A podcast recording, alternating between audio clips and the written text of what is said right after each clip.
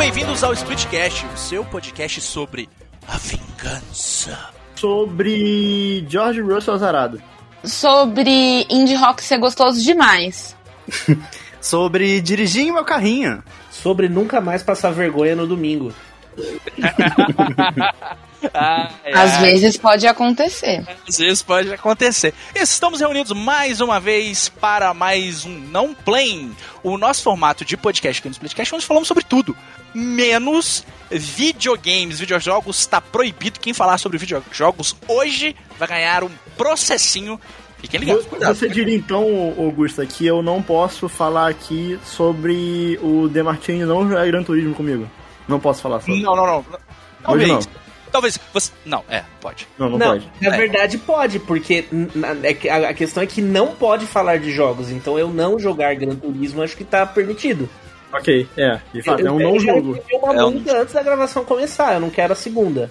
Entendi, entendi. O que que acontece com a terceira? Eu st- strike out, eu vou, vou, vou poder dormir mais cedo? Vai, vai. vai, vai, vai. Antes do BBB ainda. E, e hoje, pra completar essa missão, nós temos aqui o homem, a lenda, aquele Hum. que é fã de Kawata e o Hum. melhor amigo de Dust Collen, Felipe Demartini. Olha, Consegui manter dele a, a, a ideia de que eu vir aqui, né? Não vazou. Ele Passou. tudo mudou na última hora, como vocês bem sabem, né? Não, era pra é, aqui, exatamente. Era pra em outro podcast, mas aí na última hora Ele vazou aqui. que o Demartini ia estar num, num podcast, não tá, e veio parar aqui, aí mudou de planos, É a assim, Capcom no meio, coisa do tipo, né? É assim que funciona. Saudades, Kawata. Me responde no zap, por favor.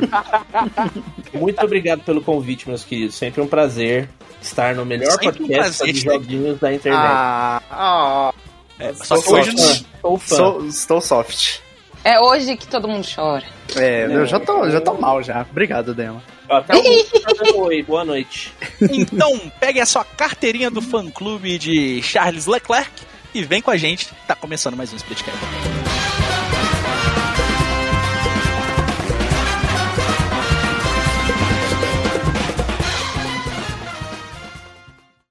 Então, gente, antes de começar esse bloco, vou fazer um pequeno disclaimer aqui, porque esse é um bloco do Lula Palusa que a gente gravou sobre as expectativas do Lula Palusa ali da Thaís, que ela ia no show, né? Ela queria muito ver o Strokes, queria ver diversas bandas, diversos artistas, incluindo o Foo Fighters.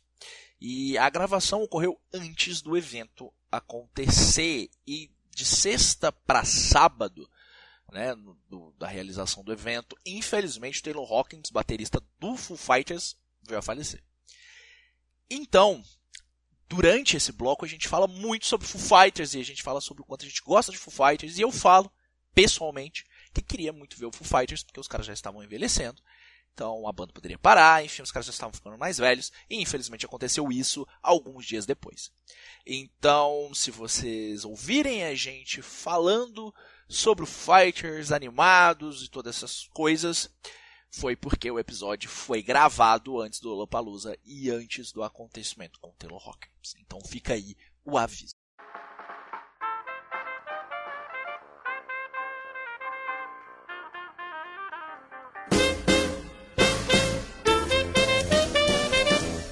Você aí, pessoa que está do outro lado, se você já me conhece faz um tempo, ou se você chegou aqui faz poucos dias, eu tenho que abrir meu coração e, e falar de uma coisa assim que faz parte de mim, é quase um pedaço da minha identidade. Eu sou viciada em música. Tá bom, hein? Desde, eu sou viciada em música desde muito pequena. Acredito eu que meu vício em música começou quando eu tinha uns 6 anos de idade, inclusive. Quando eu ganhei um gravadorzinho da Gradiente que meu pai me deu. E eu peguei todas as fitas que ele tinha e vivia carregando o meu carregadorzinho. O meu carregadorzinho, não, o meu gra... vermelhinho, sabe, com microfone. Calcinha? Uhum, é, Eu, eu tinha esse aí, eu tinha esse aí. era Gradiente.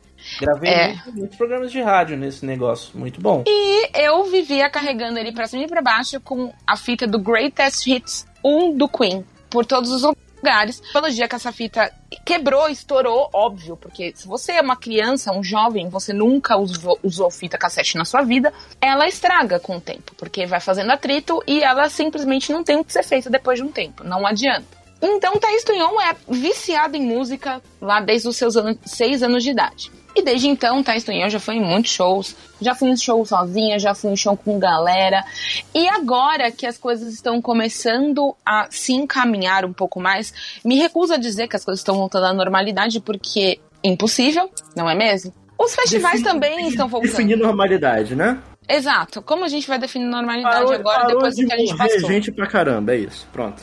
Basicamente. E eu acredito também que é impossível a gente voltar para um status quo, tendo em vista em tudo que nós passamos nesses últimos tempos. Então, as coisas estão aí se encaixando de alguma forma. E com isso, os festivais estão voltando. Para minha alegria. então, querido jovem que está aí do outro lado, se hoje for o último dia que você vai ouvir minha voz nesse podcast, Thaís, não, não. eu não venho isso. por intermédio deste dizer que faleci feliz porque eu fui ao Lola Palusa 2022 Brasil, porra! Uh! Interlagos! Frases que poderiam ser ditas por um fã de Fórmula 1 e por uma fã de música, né? Me enterre em Interlagos. Exatamente, é perfeito. É perfeito. E falando um pouquinho de, vai, vamos, né, tentar encaixar melhor. O Lollapalooza foi um festival que teve a sua primeira edição em 1991 quando o vocalista do James Addiction diz- eh, falou assim: olha, vamos fazer uma turnê de despedida, hum, né? Então, por que não chamarmos também uns colegas para participar desse, desse, dessa despedida com a gente? E eu peguei hoje esse line-up na mão e eu falei: pô, esse dia foi louco. Porque nesse line-up tinha, obviamente, James Addiction, Six and the Benches, Nine Nails e mais, uma, mais aí umas outras bandas. E eu fiquei assim, pesado. Queria estar lá. Bom, Bom demais. Bom. E aí, desde então, inclusive, eu achei uma coisa também muito interessante, que a Budweiser era a cerveja patrocinadora do festival desde essa época. Ô, que isso? Bom também, bom também. Melhor, melhor, que, melhor que a porra da Heineken patrocinando o Rock in Rio, eu nem gosto de Heineken. Eu amo Heineken. Daniel não é aquele cara do, do vídeo da, de review de cerveja, que todos é boa. É, todas é Boa, boa. É. Boa, boa também. Eu sou contra cerveja que tem garrafa verde. Ah, Que, Daniel? Não faz sentido nenhum. Sou contra. Tá. Estelinha, não? Estelinha, não? A cerveja que Estelinha não, Estelinha não. Também não. Também, também eu não gosto da Estela também. Eu acho ela Porra, gente. muito sem graça. Daniel, ele gosta só de cerveja da garrafa marrom, clássica. Porra, gente, sabe o que é sem graça? É trabalhar o dia inteiro. É, é isso que eu ia falar. Porra. Sem graça. Dani- Não, porra. mas o Daniel também é Não, muito pô, chato. peraí. Não, pô, se eu posso escolher, porra. Vou escolher a ruim. Tá Não, certo, Daniel. Ai, ai, ai. Que escolher o que é bom para o seu paladar. Ai, ai, ai. Mas enfim. E o festival, ao longo do tempo, foi criando corpo e foi crescendo. E como eu falei no começo, foi assim, pô, indie rock é gostoso demais. Por quê? O Lollapalooza foi o grande, o grande festival meio que patrocinador deste estilo musical. É um estilo musical que vem ali desde a beiradinha dos anos 90, mas ele criou um up maior nos anos 2000. Por exemplo, aqui, principalmente falando mais em São Paulo, entre 2000 e 2005, a gente tinha muitos lugares de sexta a domingo que você ia ouvir indie rock de boa qualidade. E uma das bandas aí que encabeçaram muito esse movimento, que chamou muita atenção, foi o Mose, The Strokes, que eu sou apaixonada, a gente tem uma relação já de amor faz 18 anos. Já é um, um adulto, né? E muito, pro- muito provavelmente Strokes vai ser o, o grande. vai me matar ao vivo. E eu falo isso por quê? Porque o Strokes ele já veio aqui pro Brasil, já participou de dois Lolas e eu não pude ir. Ele participou de um outro festival há muitos anos atrás, acho que foi em 2004, no é, no Sambódromo e eu também não pude ir. Falaram que foi um dos melhores shows. A galera que foi, falou que foi incrível. E na época também, um pouquinho mais pra frente, a gente teve um festival aqui em São Paulo que chamava, chamou Claro que é Rock. Ele não durou muitas edições. Mas quando já lançou, já comprei o ingresso achando, torcendo pra que o Strokes viesse e não veio. Mas em contrapartida, vieram outras bandas de grande renome, como por exemplo, apenas Iggy Pop The Stooges, Sonic Youth e Nine Nails. Então, assim, foi fera pra caramba. Família Lima não teve, não, né? Não, família Lima não. Não Nem foi dessa Bom vez. Monte é. Tigrão também não tava presente nessa. Grande É. Reginaldo Pereira também não rolou, né? Reginaldo Pereira também não tava. Não, não. Banido, desbanido. Pois é.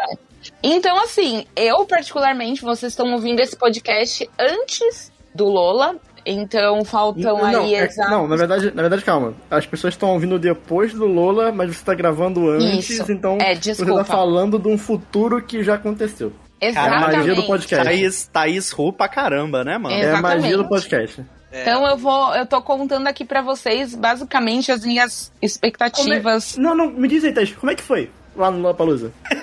Conta aí. Eu não Foi sei. maneiro? Eu, Foi maneiro? eu acho, então, eu acho É que vai ser assim. Eu vou chegar. Não, vamos Aí- fingir que você já foi, vai. Como é que foi? Ah, geralmente é assim. Eu passo a catraca, eu, eu tenho uma crise de grito por um minuto, fico muito feliz. E aí eu já vou encontrar Caralho. o tiozinho que vende Eu, cerveja. eu, eu tô imaginando a Thaís, pô, moço, obrigado. pô, Moça, pode passar a catraca. A Thaís Não, eu- passa. eu- Obrigado, moço. Ah, começa, É sabe? sempre assim, é sempre assim. Todo show que eu vou, eu passo a catraca e eu começo a. a- eu tenho um treco.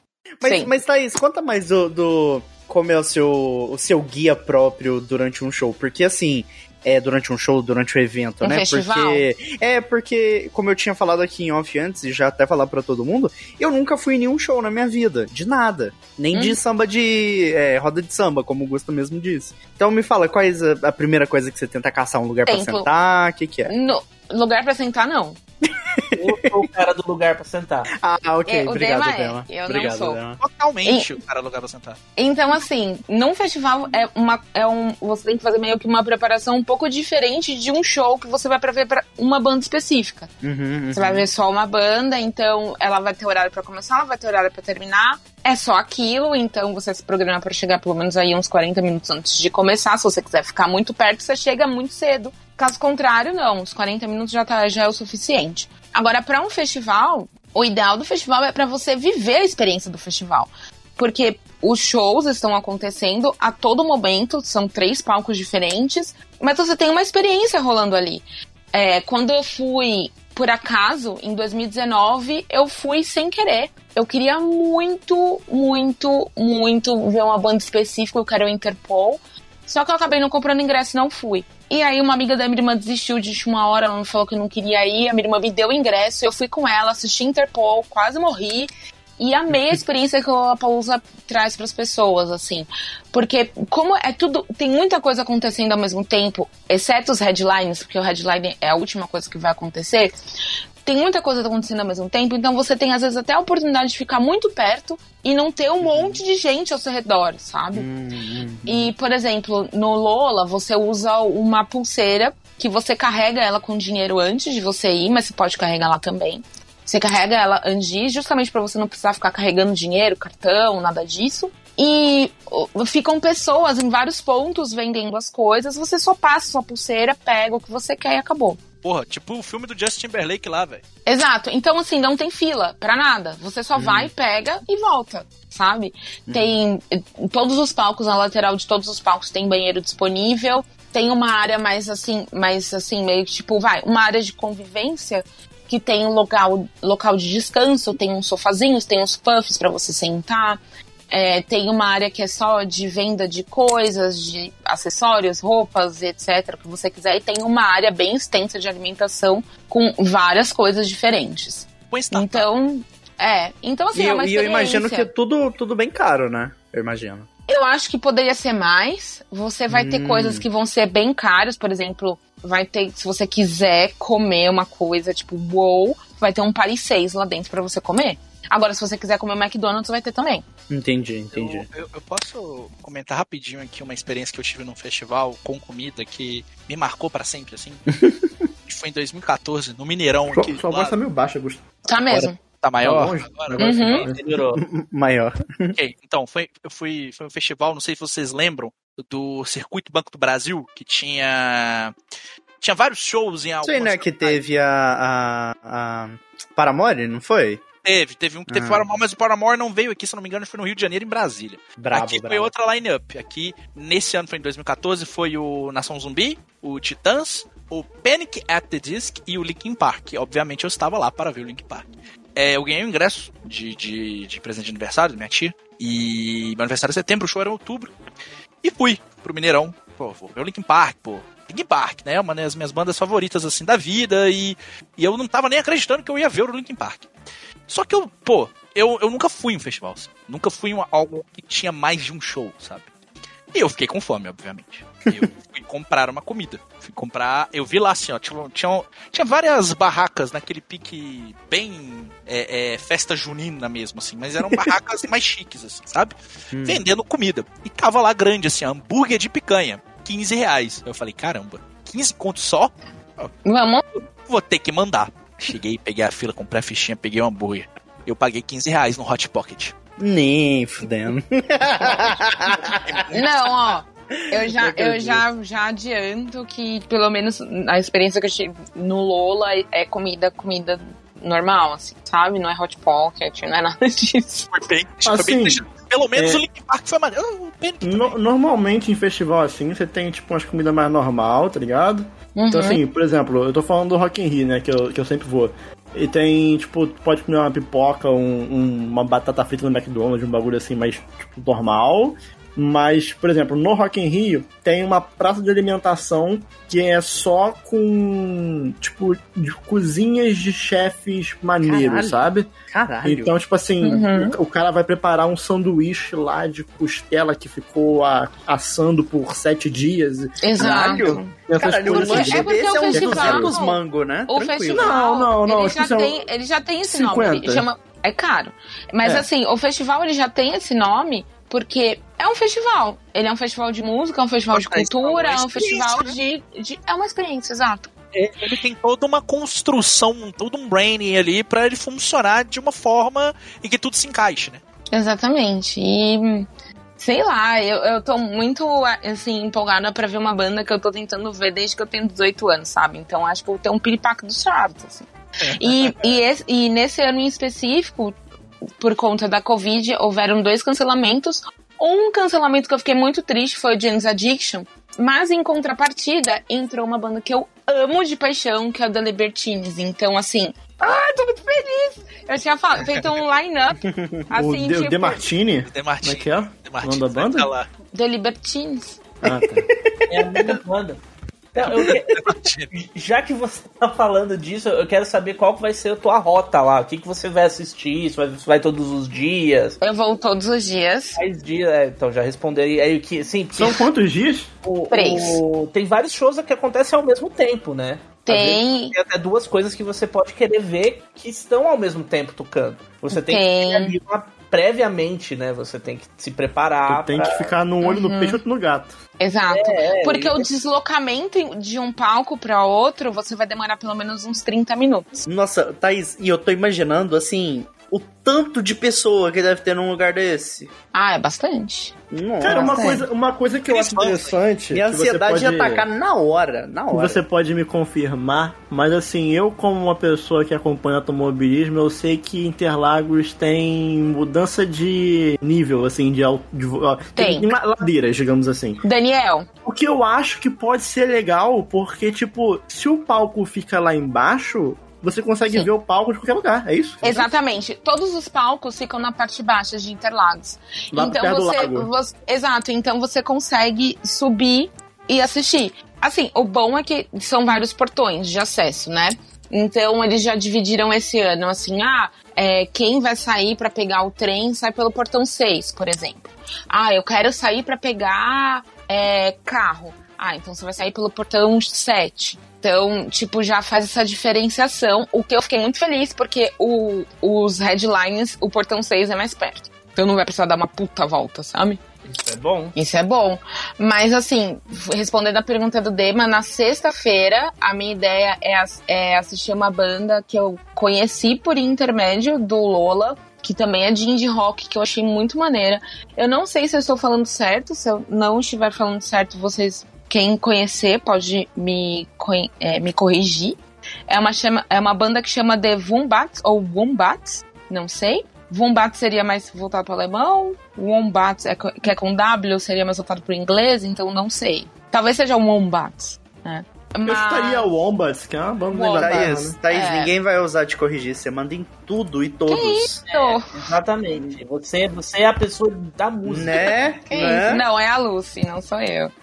Mas é, é uma banda bem maneirinha, assim, eu curti bastante. E ela tem uma música que eu fiquei assim, ah, te amo, nem te conheço, que chama Let's Dance to Joy Division. E assim, Joy Division é minha banda, depois do Queen, é minha segunda banda da vida, assim, sabe? Então eu fiquei apaixonada, eu comecei a ouvir, eu falei, nossa, que bandinha gostosa pra ouvir. Vamos ter Pablo Vittar, né? Pablo vai estar lá? Vai, pra gente cantar triste com tesão. Ao vivo, assim. Eu hoje. Ah, ah, é música, né? Ou, na moral, o show da Pablo deve ser foda, tá? Não, deve ser maravilhoso. É foda. é Aqui, foda. ela sempre vem no. Vinha, né? Porque não voltou um festival que tem aqui em Belo Horizonte, que é o Sarará.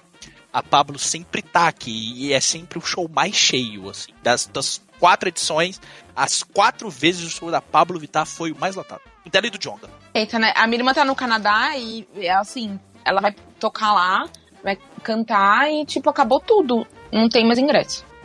Já Caramba. faz meses. Bom, aí depois da Pablo, é apenas sentar e esperar os amores da minha vida entrarem no palco, que é o Strokes.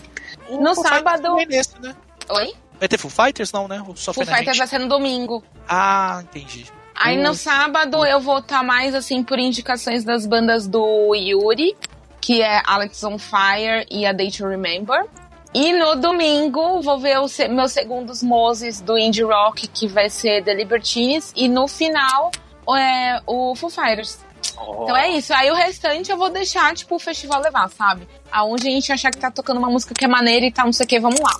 Vambora. Pode te falar, já fui dois shows do Foo Fighters e é bem bom, tá? Cara, É nossa, bem eu- bom, né? Bem bom. É uma das minhas bandas favoritas. Eles só vieram uma vez aqui em BH e eu não consegui ir. É, então eu fico. É, é um show que eu tenho muita vontade de ir ainda. E eu preciso começar a olhar isso, guardar dinheiro pra essas coisas, porque esses caras estão ficando velho, né? Então. Vem, vem Rock in Rio, vem Rock in Rio. Se bem que eles não estão no Rock in Rio, é, mas quero, quero, quero muito ir.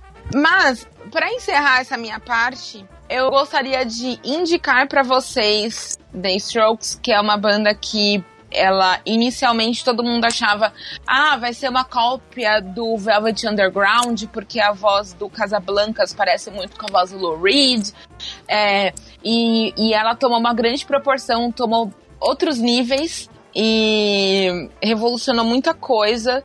Graças ao The Strokes surgiram nessa mesma época bandas incríveis de indie rock, como por exemplo Yes.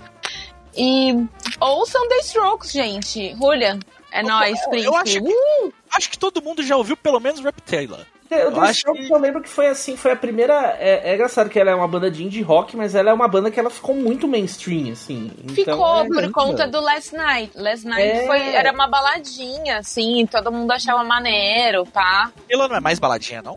Ela é uma baladinha, é baladinha tipo música baladinha, assim, sabe? Pra dançar. Oh, baby, acho que- Não, essa, essa é outra, essa é repetida. É, não, é, então, ela, ela, eu acho que ela chegou até a ficar mais Last baladinha. Night é outra. mais pop até. Não, época não, que- Não, não, nem não, a pau. A, Last a- Night a é outro música- nível. É A música mais popular é, Last Night. É porque eu É conheci eles pelo Reptiliano. É o disco lá que é uma. É uma mulher com a bunda de fora, não é um negócio assim? Eu amo a capa desse disco, é uma mina com, uma- com, a, com a bunda, assim, e Claro, tipo com uma, e com uma luva de couro, assim, na bunda. tá? Esse, aliás, o disco em si é muito foda. É, um É muito disco. bom. Que chama Is This It? Ele saiu em 2001. Aqui no Brasil, inclusive, é, poucas pessoas têm essa capa, porque foi uma capa que ficou proibida e eles tiveram que trocar. Ah, é? Uhum. É, mas a capa do charada brasileiro Tipo, não tem nada demais, sabe? Mas tiveram que trocar a capa. Cara, né? Eu acho que em época de ditadura militar no Brasil teve discos de bandas de rocks com capas muito piores, assim, né? Que doideira. Aí, o Guns N' Roses também teve que trocar a capa do Appetite for Destruction pela cruz, que ficou super famosa. Por quê? Porque mostra uma cena de apocalipse e uma moça, tipo, meio que deitada, assim, no chão, com a calcinha pra baixo e tal. Mas é um desenho, sabe? Uhum. E é uma cena de, de apocalipse. Apocalipse pelas máquinas, né? Então, a- por- eu tenho essa capa, eu tenho a capa original. Mas a maior parte das pessoas não tem. É, Eu, eu gostaria de dizer que o Lola Palusa me agrediu. Que isso? uma vez, foi em 2000 e 2014, quando o Muse veio e eles cancelaram um show solo no dia do show. Ai. E eu levei 14 horas para chegar São, até São Paulo, de Curitiba, é, porque o Matt Bellamy, o Muse é a minha banda favorita. Uma das minhas então, bandas O favoritas. De Martini tem um bom gosto admirável. O Muse, Muse é maravilhoso, Demartini. Por favor, continue. Daniel, não fala isso pra mim, tá? E aí eu já tava, eu já tava no rolê, tipo assim, não, eu sou velho demais. Isso em 2014 2014 eu já dizia que eu era velho demais pra ir num festival. Nossa, nem parece a pessoa que foi em três rolês comigo aqui. é, então, exatamente, né? Mas enfim, eu tenho essa coisa de, ah, eu vou ter que andar meia hora pra ir de um palco pro outro. Pô, e tem, e tem aquela, aquela, aquele lance de que tem muito jovem indie também no Lollapalooza do tênis Vans e do da roupinha xadrez, né? Assim, essa você bicha já, já viu o vídeo do cara que chega que chega na- na- na- nos frequentadores, não sei se foi no Lollapalooza ou se foi no SWU, que ele faz uma entrevista assim, pergunta pra ela, ô moça, tudo bom? Você tá aí no Lollapalooza, tá curtindo? Você conhece a banda Gran Turismo Jackals? Aí ela fala, conheço, pô, muito bom, adoro. O primeiro álbum deles é muito legal. Ah, você conhece o, o Coutinhos Bonfire? E é- demais. Ah, É mano. muito bom, mas assim, tipo, esse negócio te- tem as Lola Parties, né? Que são os Uhum. shows, os shows solos de algumas bandas. Eu nem sei quais são as desse ano. Eu ia na Lola Party do Music, que foi o show que foi cancelado. É, Teria chorado. Eu, eu teria dia- ficado que nem aquele pessoal da Lady Gaga no Rock in Rio. Teria. é foi exatamente. E aí eu não podia ir no Lola. O Matt pegou uma amidalite, ele não cantou, assim. Então eu fui me senti muito agredido porque foi a pior viagem de ônibus que eu já fiz na minha vida. Foi tudo uma- foi um final de semana muito merda na minha vida, assim. Abraça nele. E eu não abraçar agora. Music, só me fodi. Tadinho. Mas é isso, gente. Depois eu quero voltar aqui pra contar pra vocês como foi. Porque eu acho que vai ser muito fera. Eu espero sobreviver. Vai Se eu não sim. sobreviver, o Dema vai ficar com o meu Spotify. Sim, Tá peça indicações de músicas pra Thaís Tunhon, que Thaís Tunhon tem muitas indicações de músicas incríveis, assim. É.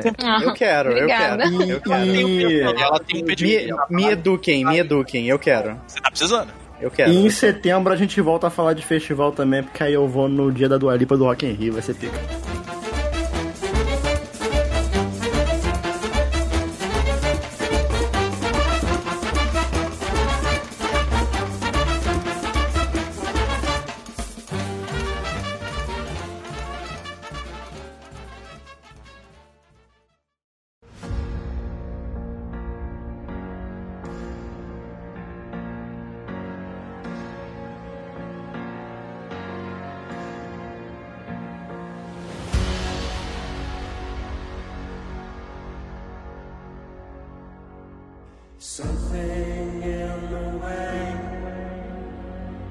Gente, o que é o Batman?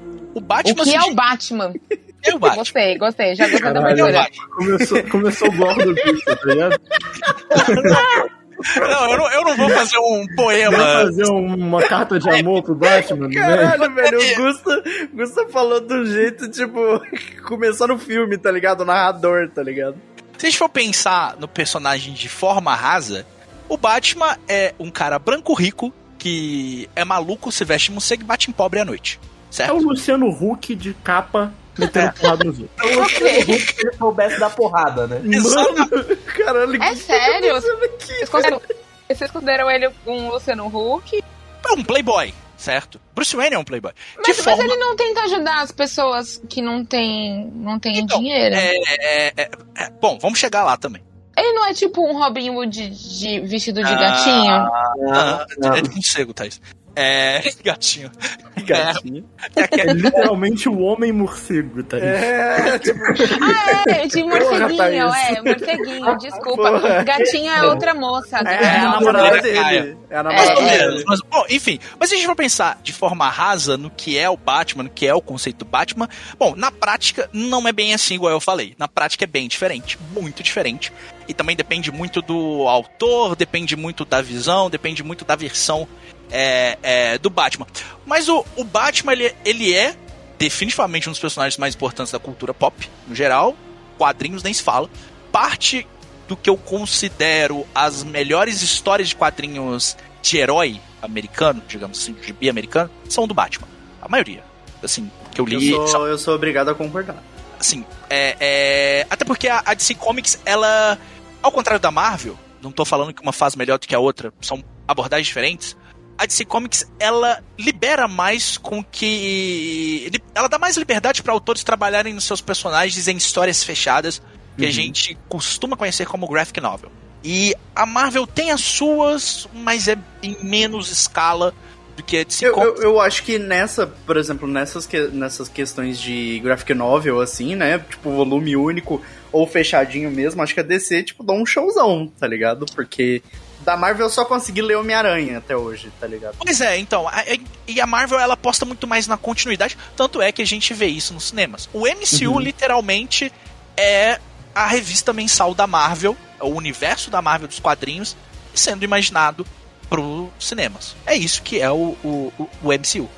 E a DC, ela, ela tem isso, ela tem as suas revistas de continuidade, mas ela sempre apostou também nessas histórias fechadas. E agora ela vem apostando. Ela finalmente viu que era só fazer o que eles já faziam nos quadrinhos há muitos anos, levando isso pro cinema. A gente teve o Coringa, que literalmente é um filme fechado. Existe ali no universinho dele, quietinho ali, Coringa, um ótimo filme, pá. E agora nós temos o The Batman, que é um novo filme do, do Batman, dirigido pelo Matt Reeves, um diretor que eu particularmente gosto muito. Dirigiu o... os filmes mais conhecidos dele recentes são esse essa trilogia aí da Planeta dos Macacos, que começou acho que em 2009, muito bons. O primeiro e o segundo foram dirigidos por ele. O terceiro acho que ele só roteirizou e produziu, que de fato é o mais fraco, mas os dois primeiros são muito bons, muito bons de verdade, foram dirigidos pelo Matt Reeves. E ele, a princípio, ele foi convidado para dirigir o filme do Ben Affleck, que seria estrelado pelo Ben Affleck, mas ele recusou ali é, a- essa produção. Então, então Ben Affleck quis dirigir, o Ben Affleck saiu do papel, trouxeram ali o Matt Reeves de novo e ele trouxe um elenco com ele, uma visão do que ele entendia ser o Batman. E assim, de antemão, muito foda, muito bom. Esse filme ele é espetacular mas ele é por diversos motivos, assim, não só um bom filme do Batman, mas ele tem vários motivos que fazem o The Batman ser um ótimo filme do Batman e que pra mim até em muitos aspectos é melhor do que o Cavaleiro das Trevas do Christopher Nolan ali de 2008. Pô, mas esse nome é fera, hein? Cavaleiro das Trevas é louco. Pois é, é muito louco. E o, Christopher Nolan é, é assim, os filmes dele são muito pega muito da influência que ele tem. Gusta, só Oi. posso fazer um adendo no seu bloco? Pode fazer todos. Tenho até uma pessoa que eu amo muito, que ela ama Batman. Que é a minha irmã Angélica, que está lá no Canadá. Angélica, te amo. Abraço. Ouve, ouve esse bloquinho do Gusta. Deve ter assistido o Batman lá no Canadá, né? Ainda não. Ela ainda Vai, não vai. Mas ela vai, vai, ela vai, vai lá, tenho certeza. Então, é, o, o, o Christopher Nolan, que fez a trilogia passada, do Christian Bale e tal, tivemos ali o Cavaleiro das Trevas com o Heath Ledger, a- aquela, né, interpretação do Coringa ali que todo mundo se lembra. Pra mim ainda é o melhor filme de herói já feito. assim, Mim também, assim, no geral, eu, eu ainda, é, o Cavaleiro das Trevas, eu ainda considero ele ali no geral. O The Batman tá, tá ali, tá, tá perto, ele tá, tá, tá bem próximo. Em alguns aspectos eu acho que, que é até melhor, mas assim, é uma discussão muito longa, né? Mas o, o Cavaleiro das Trevas, excelente. O Christopher Nolan ele tem essa influência dos quadrinhos do Frank Miller, que é o quê? O Frank Miller ele escreveu duas histórias muito muito emblemáticas pro Batman, do que ia definir o personagem dali pra frente, que foi o Batman ano 1 e o Dark Knight, Cavaleiro das Trevas, que era o quê? O fim do Batman. O Batman aposentado e o ano 1 era o início do Batman. Duas graphic novels. Então, não à toa, o primeiro filme do Frank Miller é o Batman Begins, que pega muito ali do ano 1, e Cavaleiro das Trevas, bom, Cavaleiro das Trevas ali. É, e então nós temos o, o Matt Reeves ali com uma outra visão do Batman. O, o Christopher Nolan queria fazer aquela coisa que o Frank Miller fez. O que é? O Batman nesse mundo real. Que é possível termos um Batman? É possível termos um homem vestido de morcego à noite batendo em bandido? Talvez seja. Mas, é, e, o, e o Matt Reeves cons- que não- continuou. Gente, tudo é possível. Talvez. Desculpa. né? Eu me empolguei, desculpa. o, o Matt Reeves continuou seguindo essa linha, mas ele veio com uma abordagem diferente que é o Batman detetive, algo que a gente não via há muito tempo e que para mim faz muito parte da essência do personagem, assim.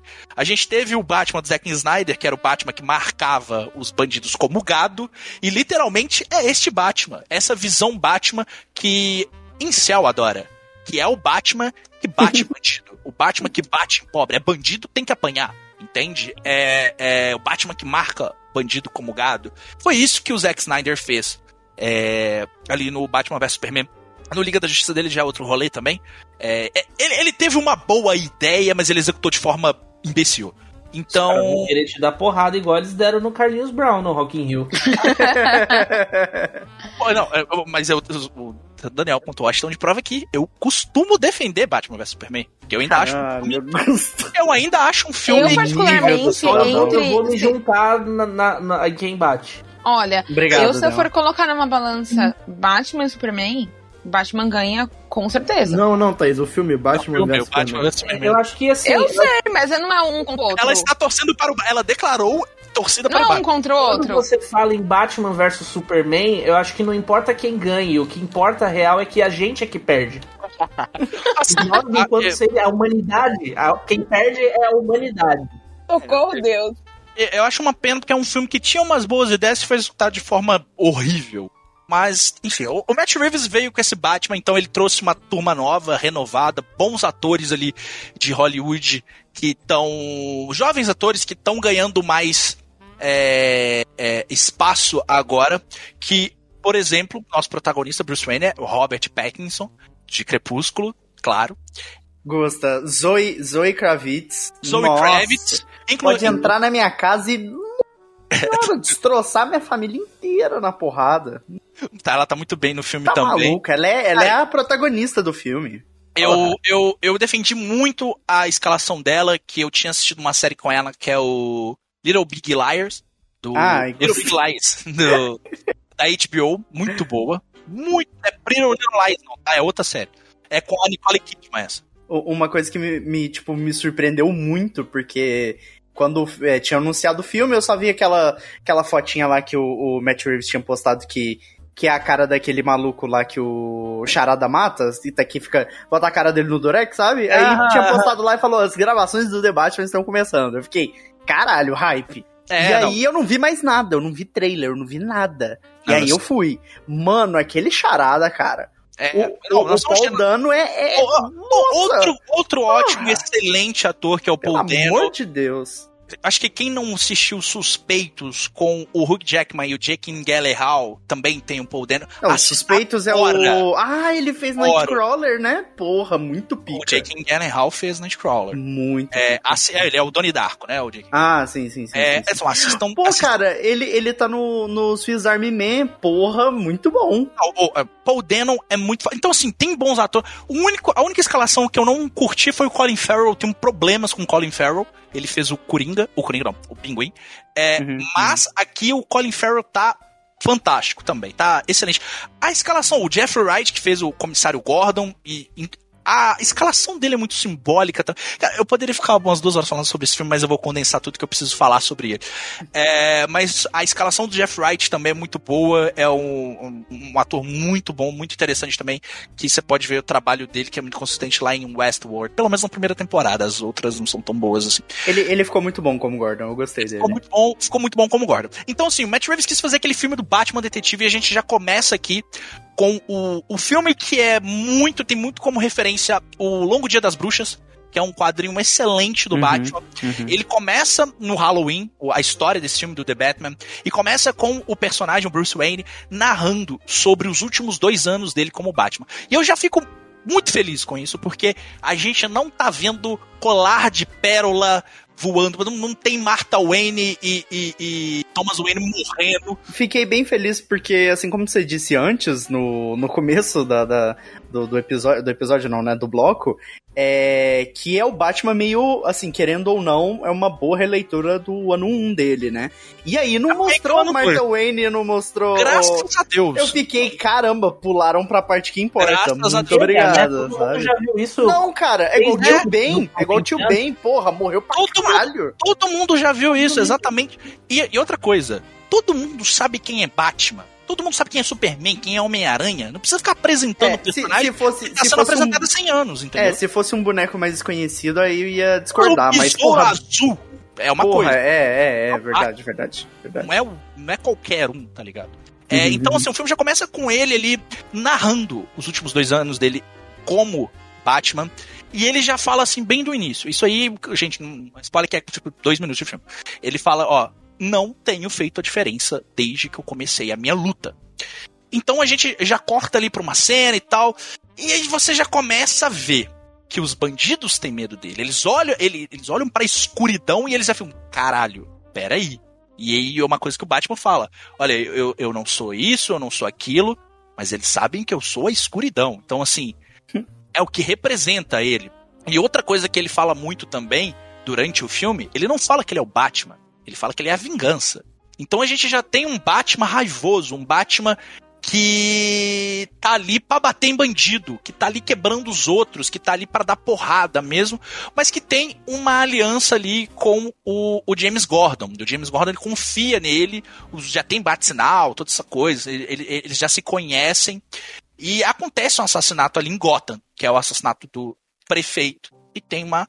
Fica uma cartinha ali, né? Pro, pro Batman com ponto de interrogação. Uma mensagem pra ele com um quebra-cabeça, com uma charadinha. Ou seja, começa-se ali uma caçada a um assassino que vai matar mais. E esse filme ele é muito. Ele tem como referência também. O trabalho do Matt Reeves aqui, ele tem como referência também Seven, que é um filme de mistério muito bom. O The Batman é um filme de mistério muito bom. É um filme de detetive muito bom. É um thriller muito bom.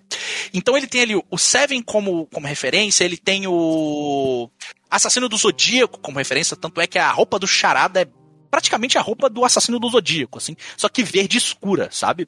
Com uma interrogação. E então esses filmes eles, eles têm, têm uma influência muito forte aqui nessa história. E embora o filme tenha quase três horas, eu pelo menos não senti essas três horas passar, porque o filme ele vai te apresentando personagens e ele vai encaixando todos eles na história, que basicamente é o Charada dizendo que vai revelar pro povo de Gotham o quanto essa cidade é corrupta. Assim, assim, Gusta, é, na questão da duração do tempo, cara, eu eu confesso que eu me diverti muito assistindo o filme, mas teve uma hora que eu dei uma sentida, sabe? Que eu, Eu não- fiquei, caralho, esse filme não Porque é acaba. muito longo? É Quase muito três horas longo. Porque assim, Ah, eu, eu, tá. eu gostei de que botaram personagens icônicos, né? Como o Charada, como botaram o Pinguim, como botaram outro personagem que você sabe quem. E eu gostei, só que, tipo, o Pinguim, assim, aquela parada do, do ratalada lá, eu fiquei muito caralho, mano. Tá muito chato. Não, não, gostei. E ficaram muito nisso, cara. Mas Eu eu, gostei, tipo, do desfecho final e do, da questão do, do charada e Acho tudo que a mais. única, a única coisa que, que eu não gostei nesse filme. Mas, mas assim, mas assim, o, o- só o pinguim tá nesse filme me proporcionou aquela cena lá do- da perseguição que eu acho que é foda. Foda, é, eu não Foda vou falar- demais. É, não, aquilo é perseguição cinema, cara. caótica, É, não, é foda. É foda. Não, Mas aquilo lá é fudido, cara. É, não, é muito, muito foda. E não, é muito, lá é boa, é, é muito boa. legal. assim, eles, vão, eles vão explorando. Eu- o bacana desse filme é que ele não é um filme de origem do Batman, mas ele é um filme de origem do Batman. Porque Uhum. aqui nós temos um Batman que não é um herói. Ele é um vigilante que tem uma ideia, uma boa intenção, que é- da qual ele executa de forma distorcida e às vezes ele, ele sabe que ele tá fazendo algo bom, mas ele não sabe o que compõe o símbolo. Ele não sabe o que ele é. Ele sabe que ele é um, um vigilante, ele investiga crime, ele vai atrás de criminoso. É isso. Mas ele ainda não é o herói. Ele, ele tá formando o herói aqui nesse filme. Ele tá entendendo o que é ser herói. E é muito legal porque para mim isso é um filme de origem. Mas é um filme de, de origem sobre como o Batman está sendo, se formando este herói. Não aquele filme de origem que a gente já conhece, aquela receitinha de bolo, de ah, o personagem é isso, que a gente vê ali no Iron Man, que a gente vê ali no Doutor Estranho, que sim, eu acho que tinha que fazer o primeiro filme deles e tal. Mas é. Que você viu ali no, no, no Man of Steel e tal, não é aquela coisinha. É uma coisa mais mais direto ao ponto, você já sabe que ele é o Batman e como ele vai se formar é que é interessante. A jornada dele ali. É um filme sobre o Batman, nem, nem tem tanto Bruce Wayne no filme. Você tem cenas com Bruce Wayne, evidentemente, mas é um filme mais sobre o Batman. E é muito legal o como esse cara vestido de morcego é deslocado. Ele entra nos locais, tem vários policiais, os policiais ficam tipo, caralho, que porra é essa? É, é um cara vestido de morcego. É estranho. Gosto, eu simplesmente perdi tudo em como fizeram e depois refizeram aquela cena do, do, do Bruce batendo na porta da balada lá do, Sim, do sim, é. Você sabe quem eu sou? Porra, É, aquilo sim, é muito boa. É muito, bom, boa, assim. cara. Então você Muito tem, boa. você tem pouco Bruce Wayne no filme, mas não é um filme sobre Bruce Wayne. Não é um filme sobre a dualidade do Bruce Wayne manter as aparências como playboy durante o dia pra acobertar o fato de que ele é um super-herói à noite. É um filme sobre o Batman. E faltou isso, tava faltando um pouco disso, porque o Batman Begins é um filme sobre o Batman, mas também é um filme sobre Bruce Wayne. O Cavaleiro das Trevas é um filme sobre o Coringa. Não é muito um filme sobre o Batman. O Cavaleiro das Trevas Ressurge é um filme sobre o Batman, mas é mais um filme sobre o símbolo heróico dele. E aqui a gente tem um filme sobre o Batman se formando, e eu acho que a gente nunca teve isso no cinema, pelo menos não me lembro. É, é, os filmes, o filme do George Clooney eu apaguei da mente, do Val Kilmer eu apaguei da mente. Os, os Batmans do Tim Burton, eu, eu tenho problemas com o Tim Burton, então eu gosto desses filmes, gosto da estética deles, mas eu, eu tenho problemas com esses filmes. Eu gosto dos do Nolan, e desse filme e os filmes animados. Enfim, é, então a gente tem toda essa perseguição de charada durante o filme e é um mistério que vai levando a uma coisa. Os pais do Bruce Wayne são muito presentes aqui e é aí que eu acho que tem um pulo do gato, que é mostrar que a família Wayne também é um problema dentro da estrutura do sistema de Gotham esses ricaços, essas pessoas ricas que vêm com boas intenções, que falam, ah, porque nós vamos fazer? Nós vamos levar dinheiro, porque não sei o que. E essas pessoas que não entendem aonde eles estão e a posição de privilégio deles. E é o Batman, é o Bruce Wayne e o Batman entendendo também a posição que ele tá pra formar esse herói e tirar um pouco dessa mística do que o, que o Batman é só aquele cara que bate bandido. Ele entende que ele não tem que ser isso. Augusto, Oi, você jogou o Batman da Telltale? joguei. Porque você, fal você falando isso me veio na cabeça o. Porque eu não, vi o filme, né? Mas me veio na cabeça o jogo da Telltale do Batman. Porque, tipo, tem muito desse lado do. De mostrar como é que a família Wayne também tá envolvida nas merdas ali, sabe? E aí, o, o Batman, ele é nascido de um dinheiro que faz parte do esquema que ele combate. É, exatamente. Então, e aqui nesse filme eu vejo um, um- um roteiro que leva isso de uma forma muito brilhante, assim, em alguns momentos, porque você tem ali a máfia de Gotham, você tem o Carmine Falcone, você tem ah, o Pinguim que tá ali com um sidekick quase do Falcone, mas o personagem também se construindo, né? O, o, o, o, o- você tem a, a Selina Kyle, que é literalmente, pra mim, a cara do povo de Gotham, como o povo de Gotham sofre ali com tudo isso. E, mano, o desfecho desse filme é incrível. O Batman entendendo a posição dele, a- as coisas acontecendo ali. Tem uma A cena posição, Gusta, você diz posição social dele. social dele entender que Uhum. ele é um cara rico privilegiado, sabe? Ele entender isso é muito foda como ele entende isso. E a cena que o herói tá se criando, pra mim, é nível Homem-Aranha 2. A cena do, do Homem-Aranha no metrô. Vocês devem Oh. lembrar aí do Tobey Maguire. É assim, é para mim é nesse nível assim, sabe? É, cara, é muito bom, e é um filme que trabalha muito bem com as simbologias. Acho que o The Batman é um acerto assim, ó, acho que é um dos melhores filmes super-herói que eu já assisti, eu como grande fã do Batman, eu assim, é, eu tenho eu tenho um Batmóvel na minha casa, eu tenho uma máscara da Corte das Corujas, eu- isso não é normal. É, eu tenho um boneco, Lego, boneco normal, Coringa ali também. Isso, coisa de gente que gosta de gibi, assim, de heróizinho veste colando. É gente doida. É, eu não sou doido quanto Batman, tá? É só, é só dizendo aí que eu Eu gosto. só muito. gosto demais. É, eu só gosto muito de Batman. Eu só assim, então, gosto demais. Desculpa por te amar demais, Batman. Desculpa por te amar demais. E é bom porque o, o- toda aquela cultura. É difícil falar sobre incel em si. E, o- e, a- e o Charada no meio disso tudo é um personagem muito interessante porque ele também é parte do que é o sistema de Gotham e como se cria ali e também aborda toda essa cultura incel. Então, enfim, é, é, é muito foda. É muito foda, é muito legal. Eu acho que o, o Charada, ele é muito diferente do que você imagina por exemplo, você que viu o filme do, do Batman, acho que é o Batman Eternamente, né? Que tem o, o Jim Carrey como, como charada, que é aquela coisa do cara que tem. cara que conversa com os outros pro charada e é meio idiota só, sabe? É que ele é um. Ele é um personagem muito diferente até, assim, como se fosse um personagem quase próprio pra, pra essa interpretação desse personagem. E é uma interpretação muito legal, assim, do, do, do personagem. E eu gosto como o Matt Reeves viu ele, como o Matt Reeves pegou e mostrou, olha, isso aqui não é o Batman, isso é o Batman. E no final do dia tá tocando Something in the Way do Nirvana. É, e é muito legal também, porque o, o Matt Reeves mesmo falou que o personagem, o, o, Bruce Wayne, foi baseado na figura do Kurt Cobain. E o Nevermind Ai, foi. que legal. Nevermind foi um disco que ele ouviu muito é, na hora de construir o personagem. Olha só que louco, sabe? É, e você vê ali, o, o Bruce Wayne é muito, meio emo mesmo, assim. Ele é, ele é muito.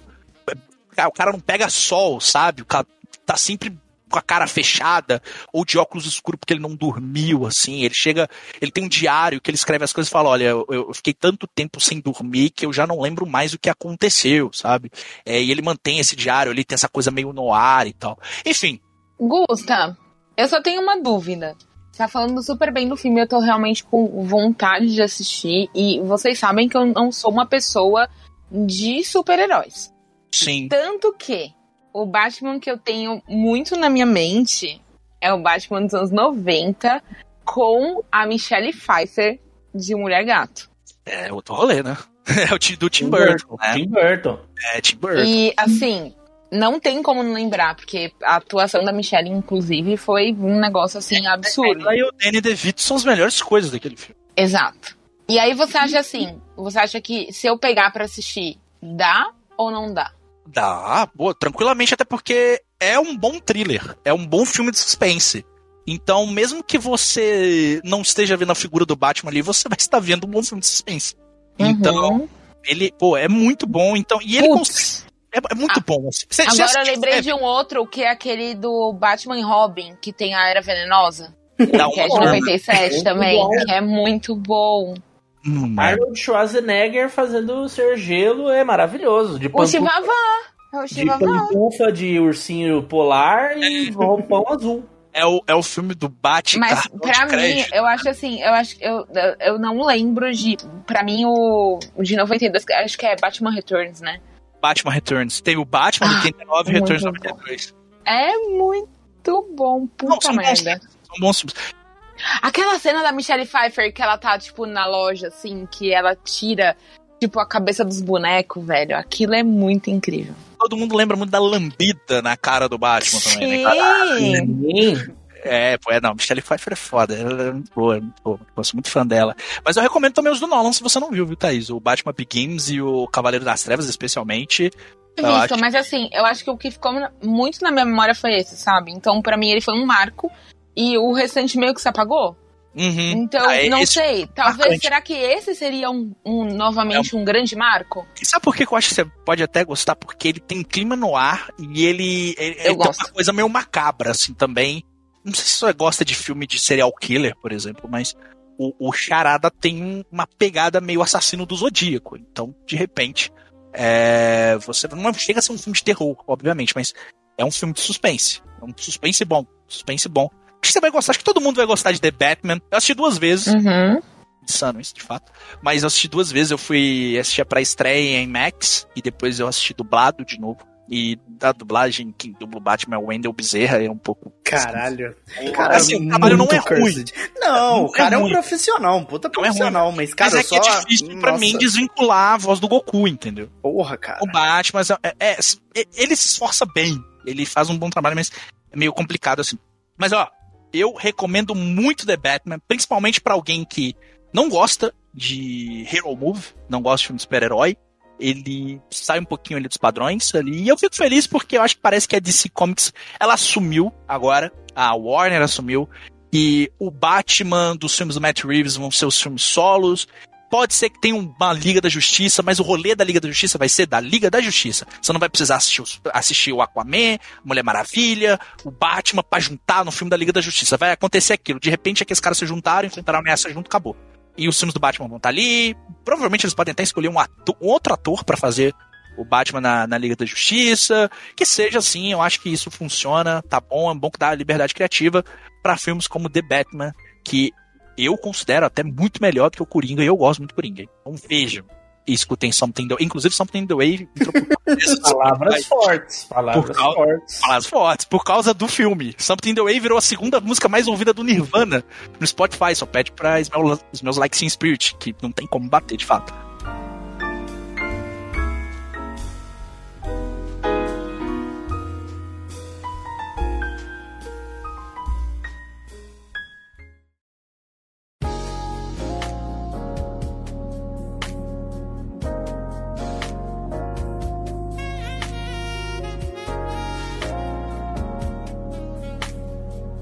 Temporada da série Drive to Survive da Netflix, eu vim aqui, falei sobre um pouquinho, falei que estava esperando que a temporada 2021 fosse maravilhosa e foi. E então hoje eu queria ouvir um pouquinho do Dema, que saiu recentemente a quarta temporada de Drive to Survive e eu e ele assistimos.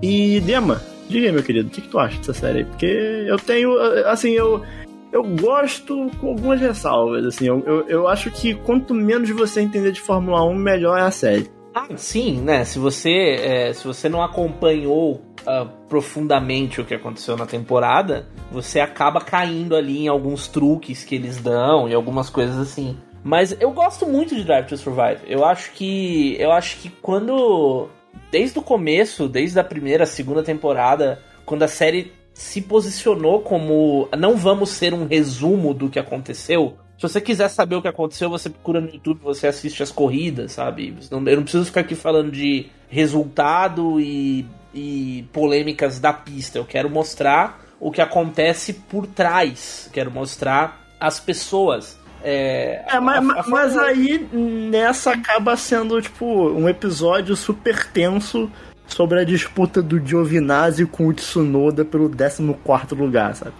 Então... Mas esse, é, mas esse tipo de coisa existe, sabe? Porque o, o, o esses caras estão lá lutando pelo décimo lugar, mesmo. E é, é o que. É, é, esse tipo de coisa rola. Nem, nem, todo mundo tem capacidade na Fórmula 1 de lutar para ganhar corrida, né? Então eu, eu acho interessante os, os dramas com relação a, a, a Acho que a gente tá se adiantando um pouco, né? É, vamos explicar né? primeiro o que, que é, é a série. A ideia do Drive to Survive é ser uma série documental sobre a temporada anterior da Fórmula 1. Então ela sempre estreia ali, tipo, uma semana, duas semanas antes um, do início de uma, de uma nova temporada de corridas, né? Então, é, por exemplo, no, no momento em que a gente está gravando esse episódio, domingo, último domingo foi a primeira corrida da temporada e o Drive to Survive estreou na sexta-feira anterior, sabe? E então você tem é, esse essa essa visão que, claro, ela é muito seletiva e tal, mas ela você tem essa visão de, de como é, quais são os dilemas, quais são os dramas, Uh, além da simples disputa por posição, além do carro quebrado, além dos acidentes, além do que acontece da pista. Então você você tem a criação de grandes figuras, né, pela série, muitas pessoas ali que eu acho que a galera não não prestaria atenção de outra forma, sabe? E eu acho isso muito interessante, tanto que o, o Drive to Survive criou um, um, uma galera que começou a assistir Fórmula 1 por causa da série da Netflix eu voltei a assistir Fórmula 1 por causa da série.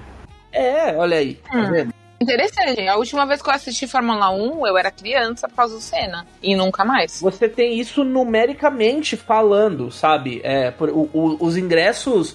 A Netflix, ela, o Brasil é um dos maiores países da Netflix. Os ingressos pro, pro GP do Brasil desse ano estão esgotados. O GP é em novembro. Eles abriram o primeiro lote e esgotou. Acabou, não tem mais o Grande Prêmio de Austin, que é nos Estados Unidos, é a mesma coisa, sabe? É, você tem muito fã nerdola, como diz o Casimiro, que reclama das menininha nova que acham os pilotos bonitos e que por isso começaram a assistir Fórmula 1, porque se interessaram pelos e caras. qual é o problema? Acharam Também cara... acho os pilotos bonitos. Pois é, sabe? Acharam os caras legal, acharam os caras.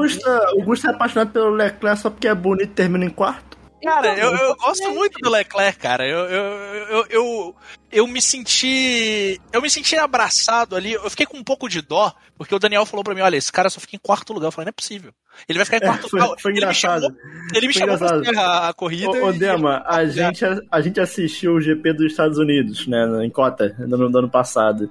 Uhum. E o Leclerc, ele começou a corrida em quarto e ele foi até o final em quarto. É. Não, foi assim, antes de começar, eu tava, eu tava na, na, na presença do Daniel, do senhor genérico e do Dácio, é, e, e eles todos falaram, o Leclerc vai terminar em quarto lugar. Eu falei, não, não é possível que esse cara vai terminar em quarto lugar, não é possível que ele não vai sair do lugar. Não é, não é possível, não é possível. E foi assim que aconteceu. Desde então eu sou fã de Charles Leclerc e Mas- esse ano é nosso. Mas sobre o que Esse o Dema tá ano, falando, Eu sou ferrarista Olha desde aí. a época do Schumacher.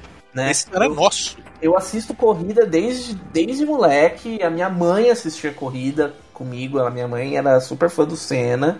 E, então a gente via junto e ela largou Mas, mão. tem, mas isso é um negócio, acho que, do pessoal da nossa idade também. Todo mundo assistia. Pô, eu, eu acho que um pouquinho ali da minha turma ali, início dos anos 90, ali, mais ou menos, até mais ou menos a turma do Daniel ali, naquela geração, pegou um pouquinho ali do, no- nos anos 90 ainda tinha muito. Meu pai gostava bastante também. É, a, o- a ascensão do Rubinho Barrichello também foi muito legal, assim. Eu peguei. O brasileiro, o brasileiro gosta de ganhar. O brasileiro, exatamente. o brasileiro gosta de ganhar. Eu vou Exatamente. ganhar. tinha ali o.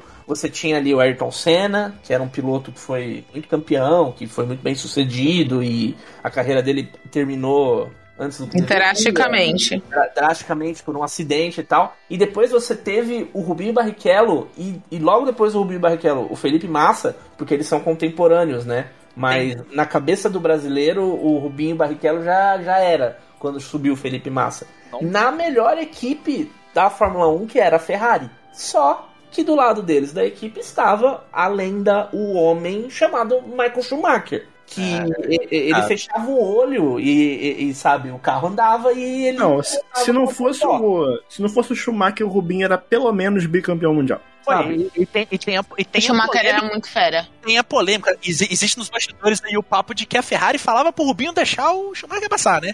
Isso é normalíssimo e isso está no Drive to Survive. Esse é um dos dilemas que eu falo que é muito interessante. Mas é muito da escuderia, não é? Então, você tem o primeiro piloto, você tem o segundo piloto. Por mais que a escuderia diga que não tem, você sempre tem. Você tem o piloto que é melhor, que a escuderia dá mais atenção, e você tem o piloto que ou ele é novato, ou ele é iniciante, ou ele simplesmente não é tão bom quanto o companheiro dele de equipe. A não ser que estejam muito no mesmo nível e aí meio que não tem o que fazer, sabe? Então você teve o caso Rosberg e Hamilton que eles batiam pau a pau em algumas corridas. É, recentemente você tem um, um pouco, o Demo vai, vai discordar de mim, mas tem um pouco do Leclerc e o Sainz ali, mas a Ferrari dá obviamente preferência pro Leclerc, mas o Sainz tipo, terminou na frente dele no campeonato. Mesmo É, a Ferrari. Daniel. Agora eu quero saber, qual é a sua escuderia? Ah, não, não tenho, não. O, Você não tem? O Daniel Você não Coutinho, torce pra ele- nenhuma? O Daniel Não. Coutinho, ele torce para o homem topete. Ele torce para. É, não, então, assim, eu, eu tenho alguns pilotos que eu gosto muito, assim. Eu gosto Porque o Dema. O... Ah, o carro aí, ó. Ó, o carro chegou, chegou. Não. Foi engraçado, isso nem deu pra fechar a janela. Porque o Dema tem uma escuderia favorita. Eu tenho escuderia favorita e eu tenho pilotos favoritos que não necessariamente são da Ferrari também. Ah. Mas aí, nessa hora, quem que ganha? A escuderia ou o piloto? A Ferrari. Ferrari. Ferrari. Entendi. Quem tiver sentado no carro vermelho vai ter a minha preferência sempre sobre qualquer outra coisa. Mas o Dema tava falando sobre a série Drive to Survive e eu acho muito interessante que ele tava falando sobre a série ser uma porta de entrada pra muita gente, justamente pra conhecer esses pilotos e equipes, pra começar a torcer por eles, porque é muito complicado você assistir uma, por exemplo, eu recentemente eu, eu tenho visto o, o, o Guerra né, do podcast do Pause falando sobre MotoGP no Twitter. Aí eu tava estagiando turismo um dia desse e falei, cara, me explica aí, me dá um contexto por que que tava todo mundo pirando com um moleque ganhando no MotoGP. Porque é, o interessante é você ter um contexto da coisa, sabe? Se você não conhece os caras que estão ali pilotando os carros, é, simplesmente 20 carros que você não se importa rodando uma pista. Tipo, não, não rola, sabe? Muito. Você não entende o que tá rolando ali por trás. E o Drive to Survive é justamente para isso. Então, assim, eu acho que é uma série muito boa para apresentar as pessoas pra Fórmula 1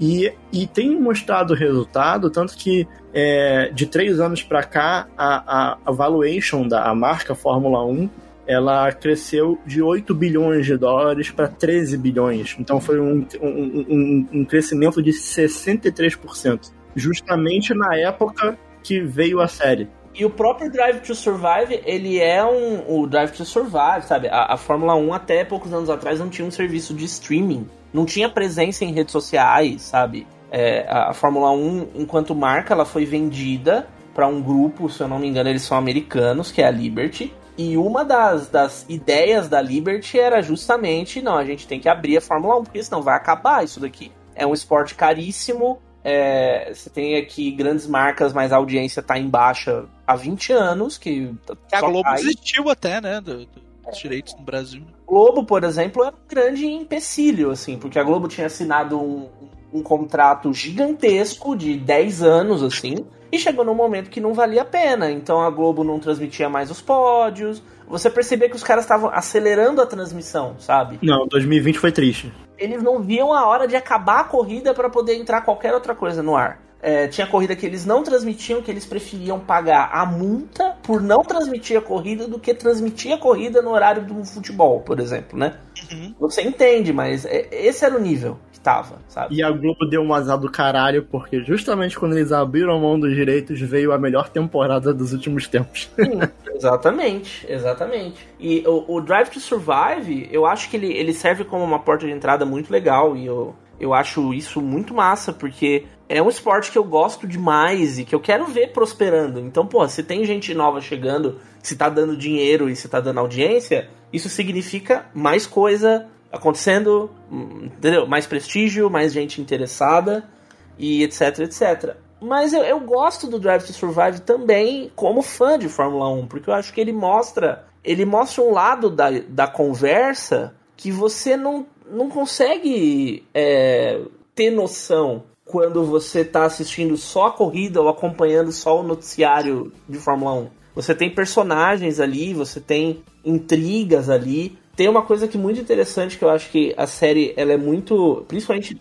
nas últimas temporadas, eu acho que ela se acertou muito bem em brincar com o fato de você já saber o que vai acontecer. Então ele te mostra os dilemas, mas você sabe como aquilo vai se desenrolar. Mas mesmo assim ele faz questão de mostrar. Eu acho que o maior defeito do Drive to Survive é ter uma equipe muito pequena, na real. Eles têm uma equipe de câmera só. Então eles perdem, acabam perdendo muita coisa. Porque... Eles, esco eles escolhem uma equipe para cobrir durante um GP, por exemplo. É, aí no, no, final de semana, por exemplo, eles estão cobrindo a Mercedes, e aí, sei lá, o piloto da, da Red Bull cai da escada e quebra a perna. E aí isso não aparece na série, sabe? Porque eles não tinham braço para cobrir. Eu, eu acho pelo menos que eu tô vendo, os números da Netflix estão muito altos, a série tá com uma audiência altíssima.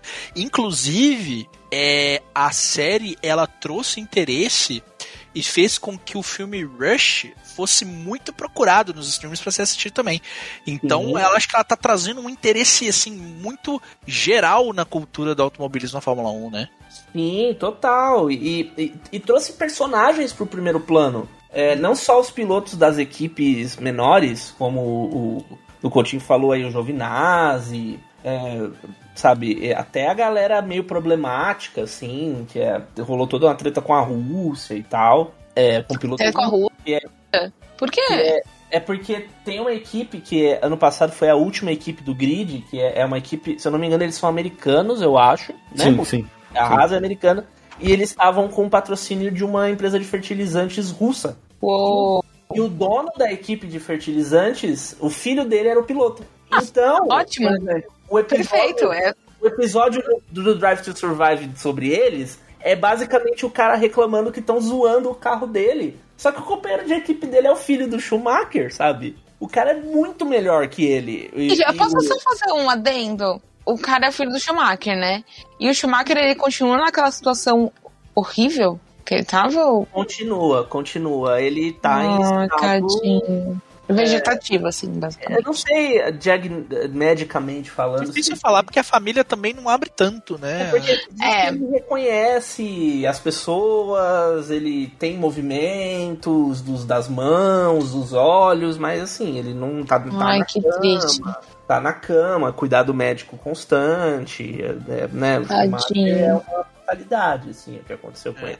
Total. O filho dele tá na Fórmula 1, é, e um dos episódios da quarta temporada, que é a mais recente do Drive to Survive, é centrado na, na equipe que tem o, o, filho do Schumacher e essa questão do papai. Papai pagou o assento do filho que tá pressionando o diretor da equipe, sabe? Admito que eu dormi nesse episódio aí. Não, esse episódio. é- é- é- eu achei esse episódio muito bom, porque, assim, só faltou eles falarem, acho que, da principal questão, que é o fato do piloto russo ser um abusador. Ele Um babaca. É um babaca. Abusador. Abusador. Abusador?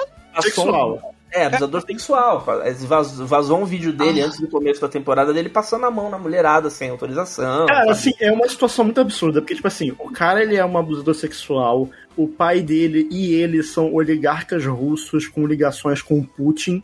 A empresa, chama, a empresa se chama Uralkali e ela, tipo, literalmente colocou a bandeira russa estampada no carro inteiro. E aí estourou a guerra e, tipo, o filho dele foi mandado embora, a- o patrocínio foi rompido, o carro foi pintado.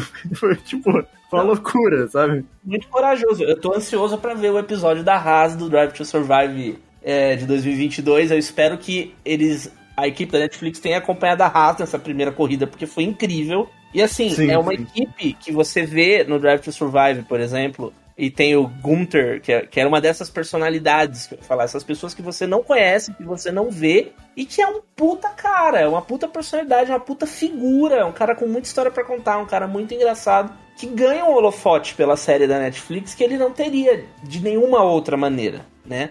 E ele é um. acabou sendo um dos grandes protagonistas desse começo da temporada, justamente por ter tido, junto com o Eugene Haas, a firmeza de assim, a gente sabe que isso vai ser foda, a gente sabe que é, a equipe pode acabar, mas ainda assim a gente vai fazer a coisa certa. Vamos demitir esse piloto russo. Foda-se esse patrocínio russo, a gente não quer esse dinheiro, por mais que a gente precise dele. Por mais que o próprio esporte tenha falado, não tem problema, porque a FIA liberou. Falou, não, tudo bem, a gente não vai pedir ninguém na piloto russo de disputar, sabe? E, tipo, é- são esses dramas que acontecem fora do asfalto que são a parte mais interessante do Drive to Survive. Só que eles pesam muito a mão. Ano passado eles criaram uma Sim. inimizade entre dois pilotos que não existe. Muito pelo contrário, os caras são super brother. E esse, isso resultou em, nesse ano, o Max Verstappen, que foi o campeão.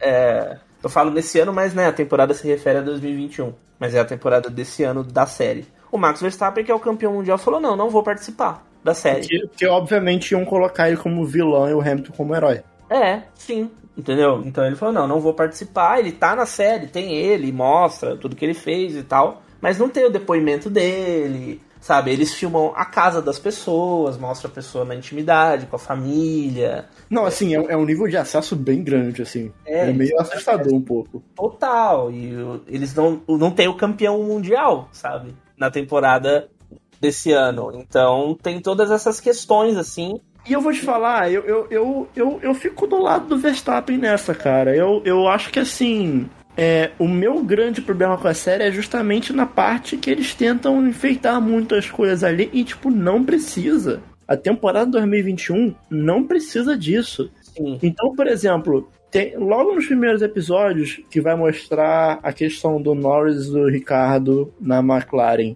tem tipo rádio de carro que eles colocam fora de contexto. Então, por exemplo, eles colocam o Ricardo falando mal de um piloto em uma parte da equipe, em uma parte da corrida, eles colocam como se o Ricardo estivesse falando mal do companheiro dele. Uhum, eles fazem. Então, tipo, teve uma, teve uma parte da corrida que logo no começo, ele e o companheiro vão disputar uma, uma curva ali, e tipo, ele fala, ah, ele me jogou pra fora. Só que essa fala dele me jogou pra fora, ele tava falando em outro momento da corrida, com, contra outro cara, sabe? Eu acho isso muito não honesto, sabe? Eu não, não acho legal isso. Cara, né, mano?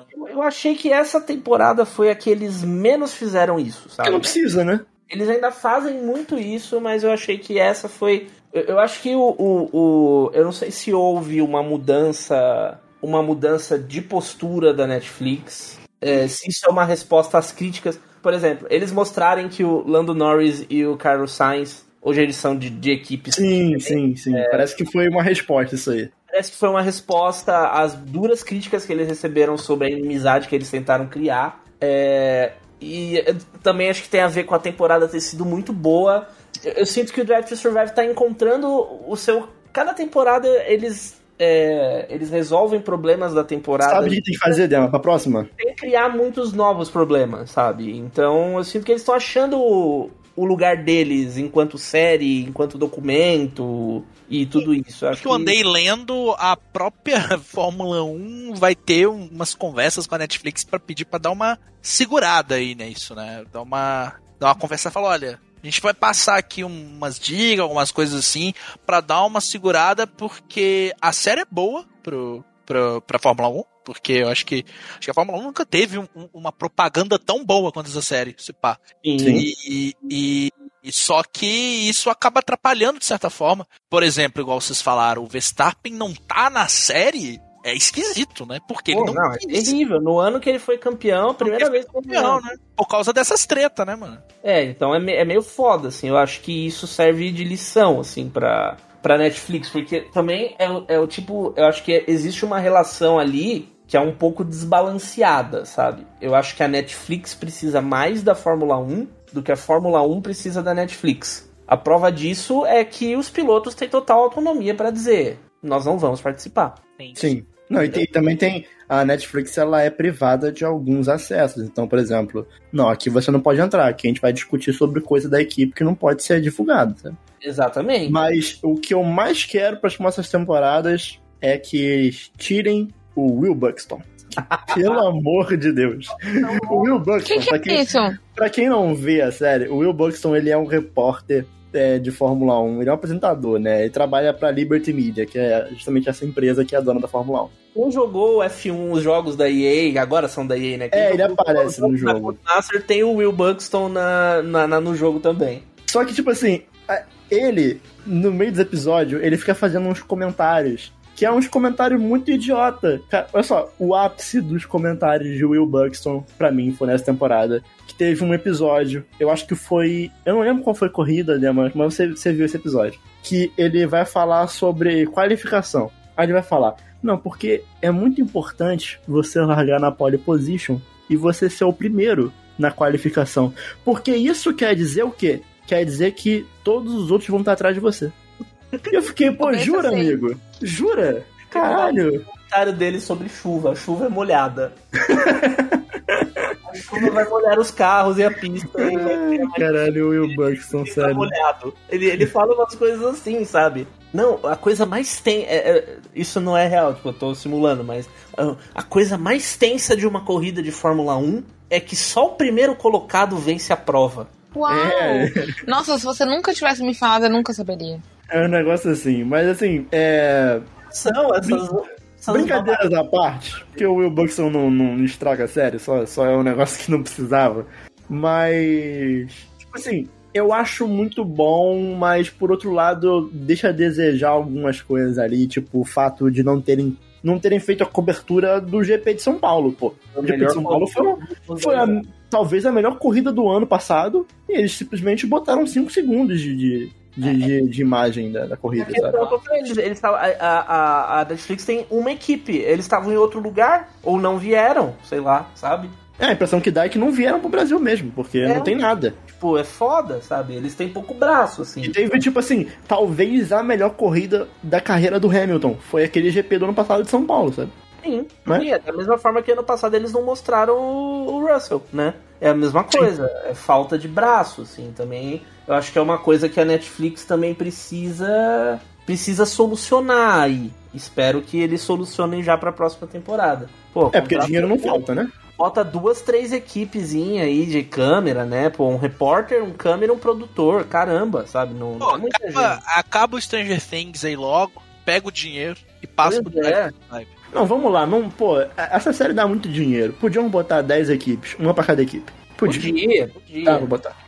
Tem que ver o tamanho do contrato com a Liberty também, né? Quanto a Mas, Dema, pra encerrar, é temporada Fórmula 1 2022, qual a expectativa? Não Ferrari, vem aí, vergonha. Ferrari. Ferrari vem aí, por isso que eu falei, não vamos passar mais vergonha. Nós passamos 10 anos de vergonha na Fórmula 1. 10 Eu anos. como, eu como torcedor, eu como torcedor de George Russell continuo passando um pouquinho de vergonha, um pouco menos, mas Eu acredito, a sua hora vai chegar, Daniel Conte. Deixa- Agora é a minha. vamos ver. É. É, A sua é- hora vai chegar. é o ano Você dele. esperou mais tempo, você esperou mais tempo. É o ano de Charles Leclerc. Eu tô esperando desde 2000 e... 2008 ou 2009? Que foi o Felipe 2008 Massa. foi o Kimi.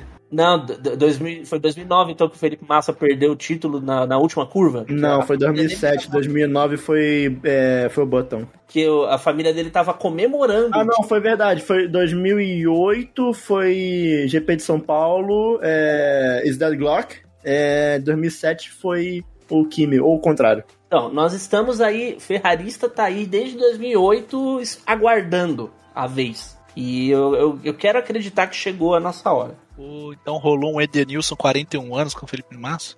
Rolou? A hora o quê? Porra, não O sabia. momento mais triste da história da Fórmula 1 foi com o Felipe Massa no Brasil. vídeo, a, a família do Felipe Massa comemorando o título. Ele ganhou a corrida e foi campeão. E aí, na, literalmente, na última curva, o Lewis Hamilton ultrapassou quem ele tinha que ultrapassar para chegar na posição que ele precisava chegar, acho que sexto ou quinto colocado, para ter assim um ponto a mais em cima do Massa e, e levar o título. E foi o primeiro título do Lewis Tá Hamilton. vendo? O brasileiro nunca pode ser feliz. Puta É, que pro- procurem, procurem no YouTube que vocês vão ver. É desgraçado. É, é daqueles momentos porra, que tinha a que chorar realidade, mesmo. a realidade dividiu em duas, sabe? Existe uma timeline que é a timeline boa, Que o Felipe Massa ganhou, né? que o Felipe Massa foi campeão ali e tudo, tudo deu certo, sabe? Infelizmente a gente tá na bad timeline.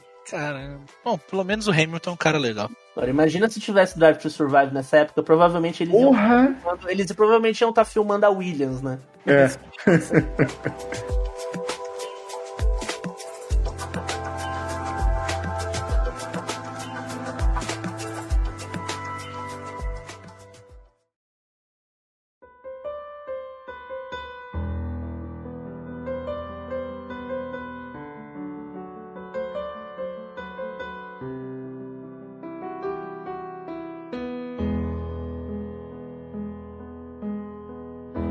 amigos, o bloco musical hoje vai ser um pouquinho diferente, porque hoje não temos a presença da senhorita Lúcia aqui, que geralmente faz esse bloco. E ela me permitiu a palavra aqui, né? Porque afinal de contas, é uma ideia dela. É, e eu não tenho o pedigree que ela tem musicalmente, mas eu, eu dou os meus pulos às vezes. É, e hoje eu resolvi indicar, é, é, é, trazer né, esse álbum porque eu tenho estudado muito sobre o movimento de Seattle, que é o movimento que deu origem ao grunge, ali no final dos anos 80 e início dos anos 90. Na real, o grunge é meio fabricado, né? É, eles fabricaram umas coisas ali, e a verdade verdadeira é que era uma galera que fazia um som em conjunto ali em Seattle, um lugar onde não ia muitas bandas famosas tocar, era meio esquecido até socioculturalmente pelo resto dos Estados Unidos, então tinha muita gente que gostava de rock and roll e essa e tinha poucos clubes ali em Seattle, porque Seattle não é uma cidade muito grande. Então essa galera se juntava, eles meio que todo mundo era amigo de todo mundo, se influenciaram e ali surgiu bandas como o Nirvana, o Alice in Chains e o Soundgarden, né, que foram as principais, os principais nomes do, do grunge ali. E teve uma outra, que é a qual eu vou indicar o álbum, que é o Pearl Jam, que também debutou ali junto com essas bandas, né? O Pearl Jam de Ed Vader e quem jogou Last of Us agora vai lembrar de Future Days, né? É a música que tem ali no no, no Last of Us Part 2, que é Tomou a multa. ah, é verdade, né? Falou de jogo. É, é pois é. tem ali no no, no, no, no no, Last of Us, mas o álbum que eu vou indicar para vocês, e até porque é um álbum histórico, né?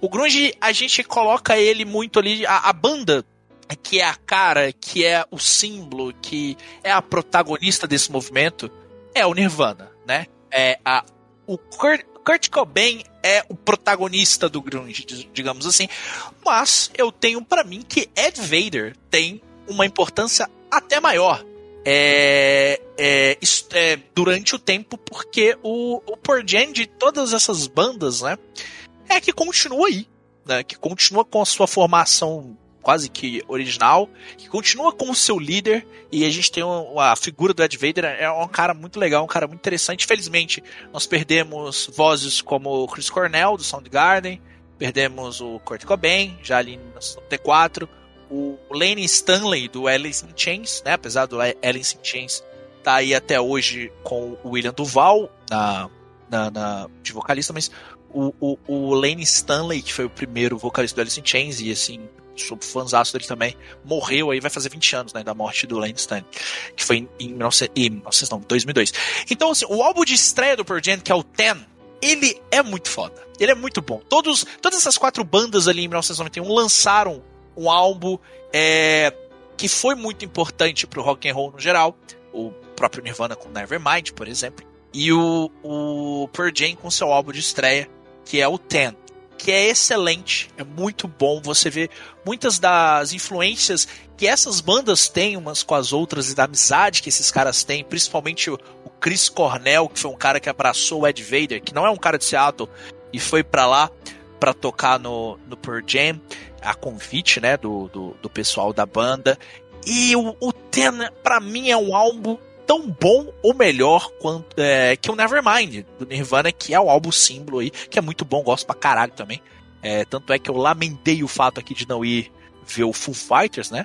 Que é do Dave Grohl. Então, é, é, é, é, bem triste nesse sentido. Mas o Ten é muito bom, cara. Eu acho que é um álbum que você deveria ouvir. Se você gosta de rock and roll, você tem que ouvir o Ten que tem músicas como Jeremy, Alive e Even Flow, que são Class Black, que são clássicos aí do Pearl Jam.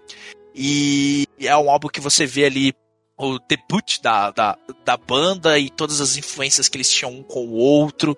E, cara, para mim a história da música, a história da arte no geral, a história de Ed Vader, para mim, é um dos grandes vocalistas que a gente tem no mundo.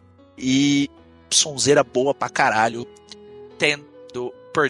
Escuta. E a música que, que eu que... quero que feche aqui. Que bonito. Eu falo, que bonita a sua fala. É, eu, eu gosto muito de Pearl É, eu achei fofinho. Nossa, emocionado e você não precisou nem falar que o Creed só existe por causa do Porra, Pure Jam, né? Silverchair também, por exemplo. É, é, é.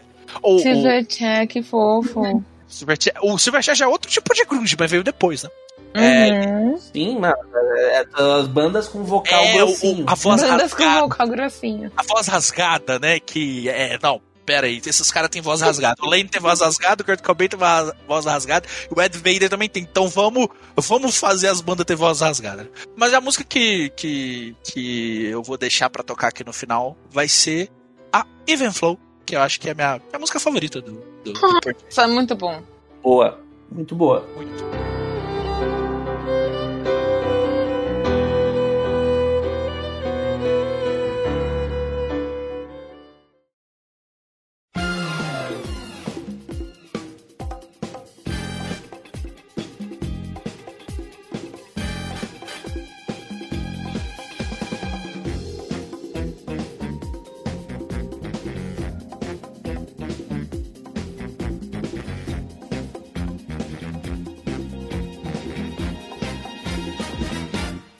chegamos ao fim de mais um Splitcast. Agradeço a todos vocês que continuam nos apoiando, nos ouvindo e passando feedback para nós melhorarmos aqui esse conteúdo que fazemos com muita dedicação. Se vocês quiserem seguir a gente nas nossas redes sociais, a gente é encontrado pelo Splitcast underline no Twitter, no Instagram e também na Twitch, onde a gente transmite live streams volta e meia, mas também temos as nossas redes sociais pessoais. Eu sou arroba Megusta182. Nós temos aqui presentes hoje arroba Lotermus, que é o Wash, arroba Thaís underline Tuyon e arroba Daniel Coutinho underline e por último, e não menos importante, mais lindo, mais lindo. Copa underline Piscal. Ah, achei que você falou do tempo. Não, pô, tem uma vem ainda, calma.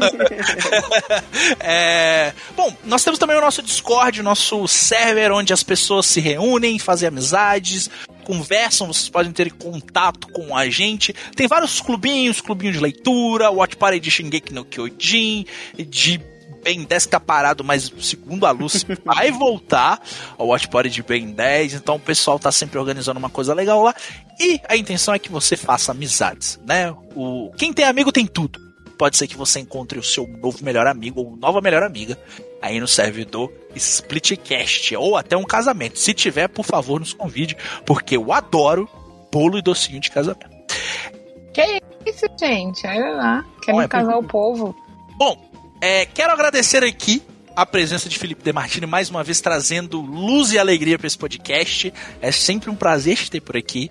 Eu quero que você venha mais, muito mais. Muita, Por favor. tem muita chamar, coisa pra você, tem eu muito Resident Evil pra falar, Tem tem, muito Resident Evil. A gente tira o Daniel e bota o Dema, tá tudo certo. tem muito jogo de Nossa, carrinho. demais. É sobre isso, é sobre isso. tem- e, e outras. Me dá tudo que- folga. Que, É, tudo ué, o ué. Demartini queria, quiser falar, pode falar. Não, aqui- o Dema manda aqui em tudo. em Não, manda pra- tem a chave, tem a chave, tem a chave da casa, tem a chave da casa. Ô, Dema, deixa sua mensagem de final aí, onde as pessoas podem encontrar o seu trabalho, quem você é, pro ouvinte que tá te ouvindo pela primeira vez aqui no Spotify. Me chama que eu venho. É uma honra, porque eu sou muito fã de todos vocês. Melhor podcast É um fofo, é um de fofo. games do Brasil. Então é sempre, sempre um prazer e sempre uma honra ser convidado para, para participar aqui ouvir em primeira mão o podcast. É, tem isso também, além de participar, eu escuto em primeira mão o que Sim, você sim, tem sim. a dizer. Não, não, não- sou, sou um ouvinte privilegiado nesta noite. É, eu tô todos os dias lá, às vezes o trabalho não permite, mas eu tento muito. É, sou lá em newgameplus.com.br. É, tem canal na Twitch, tem canal no YouTube. É, tem live todas as noites, ou quase todas, ou às vezes em duas noites na semana só, quando o trabalho aperta mais. É, eu jogo de tudo, mas eu gosto muito mais de jogo de terror. E dentro dos joguinhos de terror, Resident Evil, então a gente fala. A gente fala pouco de Resident Evil por lá e a gente fala muito mal das pessoas também. a gente tira muito sarro das pessoas por lá.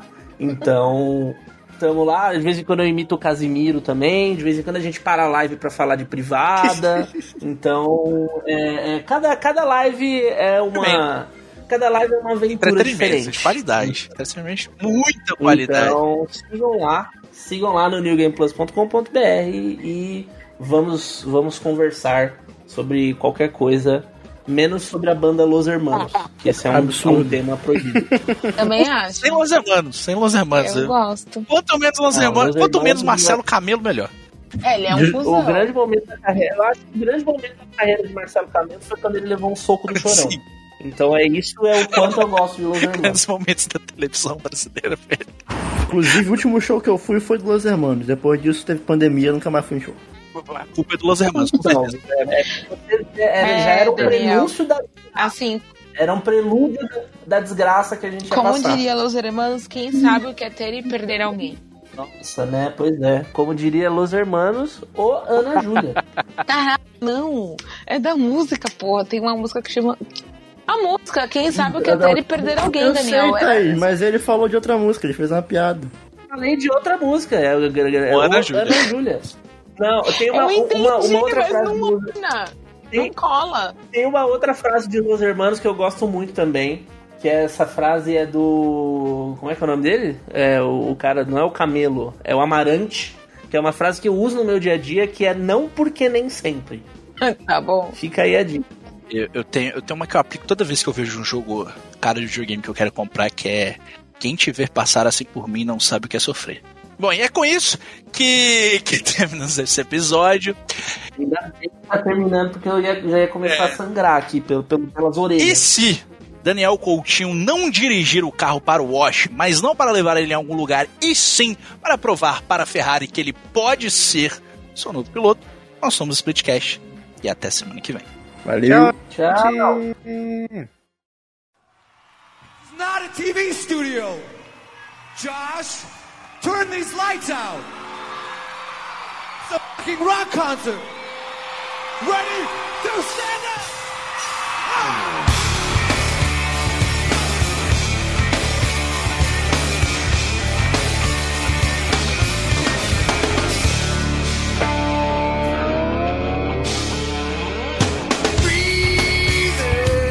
Rest his head on a pillow made of concrete.